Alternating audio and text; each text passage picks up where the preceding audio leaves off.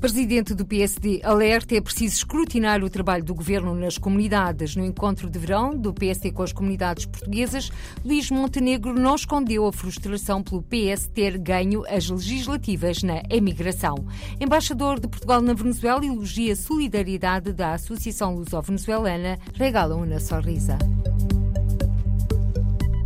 É preciso escrutinar o trabalho do governo nas comunidades, diz peremptório o presidente do PSD, Luís Montenegro. É preciso escrutinar o trabalho ou a falta dele do governo nas comunidades, relativamente ao, ao, à falta de apoio na nossa rede consular, relativamente à falta de acompanhamento desse potencial de riqueza humana, de valorização da língua, de valorização do ensino, de interação eh, nas eh, oportunidades eh, empresariais e económicas. É preciso exigir isso ao Governo, porque, em bom rigor, eh, esse assunto está um bocadinho. Não se fala de diplomacia económica hoje. Luís Montenegro, no encontro de verão do PSD com as comunidades portuguesas que hoje decorreu em Orem, em que estiveram representadas quase todas as estruturas do partido no mundo: Brasil, Canadá, Estados Unidos e Macau e todas as do continente europeu de França, Paris, Lyon e Estrasburgo, Luxemburgo, Alemanha, Suíça, Bélgica, Reino Unido e Espanha, com o presidente do PSD a não esconder a frustração pelo PS ter vencido as legislativas na emigração. Até chega a ser frustrante como é que o Partido Socialista teve tantos votos nos círculos da, da imigração se não tem trabalho para apresentar. É mais uma, uma daquelas contradições, daqueles paradoxos que nós temos que, que resolver. Mas, portanto, nós temos também de cumprir nas comunidades este, esta primeira linha, que é fazermos oposição no sentido de escrutinar, fiscalizar.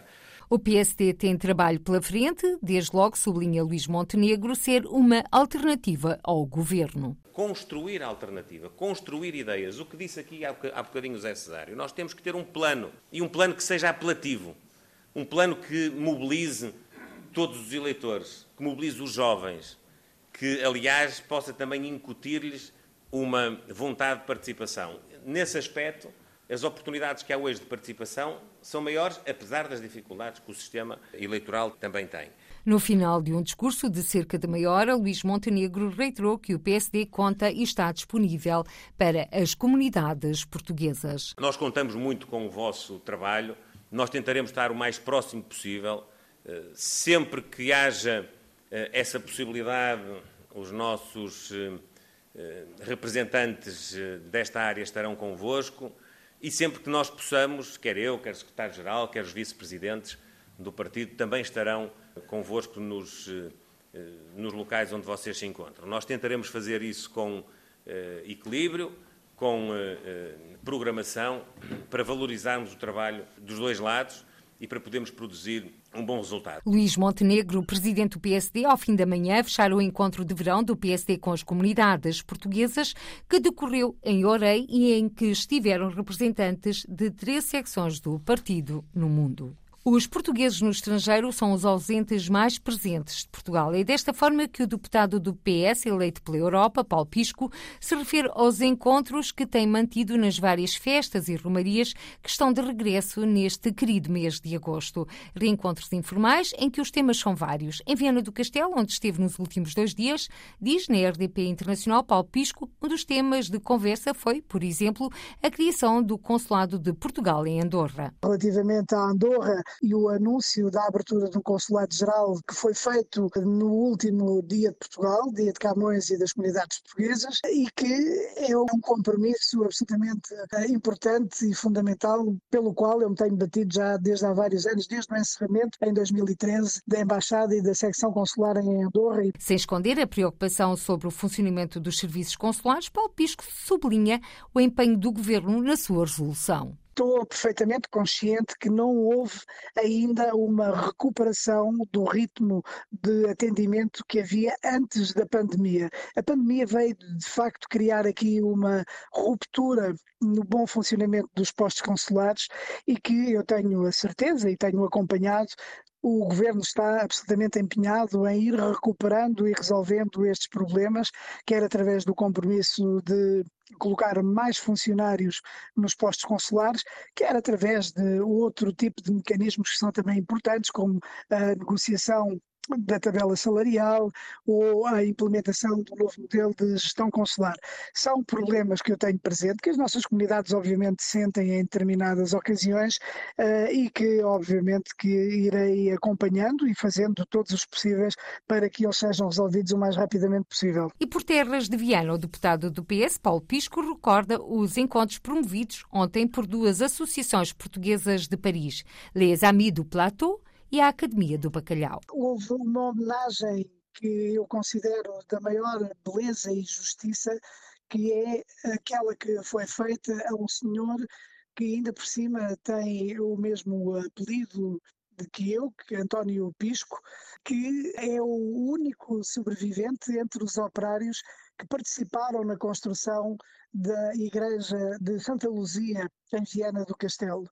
E o senhor António Pisco teve na igreja a oportunidade de nos contar histórias relacionadas uh, com a construção uh, os últimos anos da construção e da conclusão da Igreja de Santa Luzia, precisamente pela mão de um português que vive em Paris, que é membro da direção da Associação Les Amis du Plateau, porque um dos membros da direção é o filho eh, desse operário, do último operário, portanto, que é a memória viva dos últimos anos da construção da Igreja de Santa Luzia, e também com o apoio da Academia do Bacalhau, que uh, participou, cooperou na organização deste encontro uh, e também foi a oportunidade para se fazer um almoço da Academia do Bacalhau de Paris. Paulo Pisco, deputado do PS eleito pela Europa em declarações à RDP Internacional sobre os encontros com portugueses no estrangeiro que por estes dias estão em Viana do Castelo a participar nas festas da agonia. Por esta hora está a decorrer o desfile da mordomia